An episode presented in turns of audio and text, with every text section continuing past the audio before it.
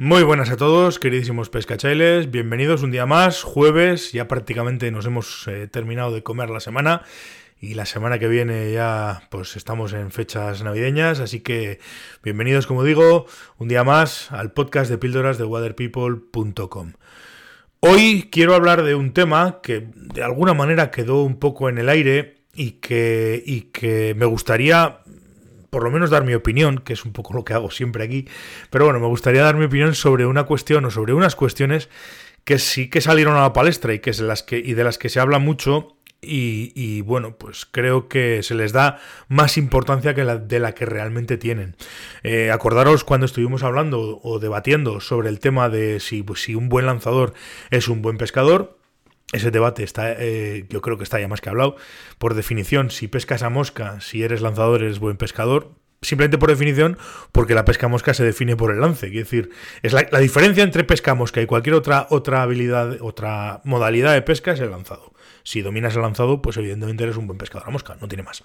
Pero bueno, mucha gente hablaba y, aludía a una serie de habilidades como habilidades más importantes incluso que el lanzado a la hora de, a la hora de pescar a mosca. Pues la lectura del agua, eh, la colocación, el instinto y tal y que cual. Yo personalmente a esas habilidades evidentemente hay que darles importancia porque la tienen pero hay que darles una, importancia relativa, entre otras cosas porque son habilidades que todos, absolutamente todos los pescadores, sin excepción, con horas de río las aprenden. Quiero decir, son habilidades que no son innatas, son habilidades que también como el lanzado, por supuesto, que también se aprenden.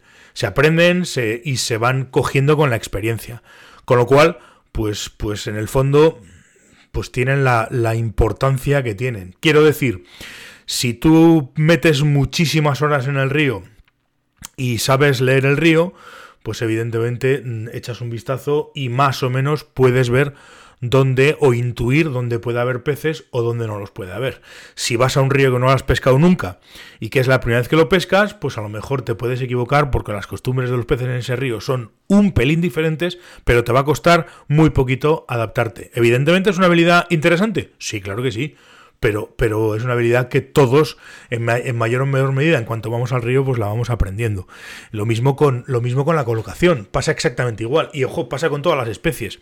Quizás nosotros, como pescadores de trucha, o como pescadores fundamentalmente de trucha, pues tendemos mucho a, eso, a ver y a observar el río y a ver dónde puede haber peces y dónde pueden no haberlos. Y si, y si vas a pescar truchas durante todo el año, pues al final acabas viéndolo en todos los sitios. ¿Quién de nosotros no, no va por ahí y ve un, un, regato, ve un río, ve una corriente de agua y dice, hostia, ahí podía haber truchas, mira, esa es una postura buena, eso no sé qué. Es decir, la lectura de río es algo interesante, es algo, mm, voy a decir que viene muy bien, pero es algo que no es, que no es, eh, no es una habilidad eh, maravillosa y que te va a dar más peces que a nadie. Es una cosa que con la experiencia, pues evidentemente lo lo, vas cogiendo o la vas cogiendo sin problemas, sin ningún tipo de problemas.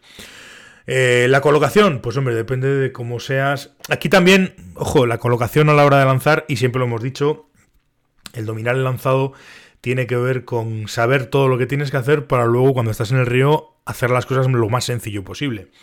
Y eso también incluye evidentemente la colocación. Yo por sistema un lanzador no se va, pudiendo pescar una trucha con un lance de 3 metros no va a pescarla con un lance de 15. Mi amigo y, mentor Carlos Azpilicueta ha dicho siempre que el mejor lance es el que no hay que hacer.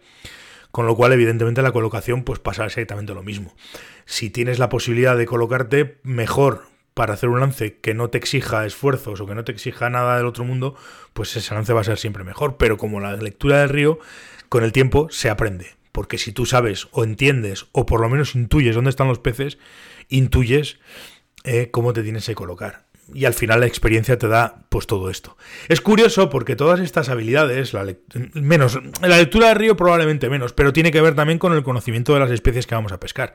Es decir, la lectura de río implica, implica saber o intuir dónde se colocan las truchas, o dónde se colocan los barbos, o dónde se colocan los lucios, o en el mar donde pueden estar las lubinas y demás eso, esa habilidad, junto con la habilidad de la colocación, el sigilo y demás, pues son habilidades que por regla general los los que vienen del mundo de la caza las desarrollan antes. ¿Por qué? Porque están habituados y están, y están muy acostumbrados a que en el mundo de la caza, pues tienes que también tener muy desarrollados esos instintos. Eh, y evidentemente tiene mucho que ver también con instintos, eh, lógicamente. Pero un pescador que viene del mundo de la, de la caza, el sigilo, eh, la colocación, la lectura de, la zona, la lectura de la posible, posible donde puedan estar colocados los, los, peces y demás, pues casi casi diría que viene de serie. ¿Por qué? Porque lo tiene desarrollado de antes. Entonces sí, claro, son habilidades interesantes, todas ellas son habilidades interesantes, pero pues como todo en esta vida son son no voy a decir entrenables, pero la experiencia y el meter horas en el río nos la va a dar, en el río, en el pantano, en el mar, donde sea, nos, nos va a ir agudizando esas, esas habilidades.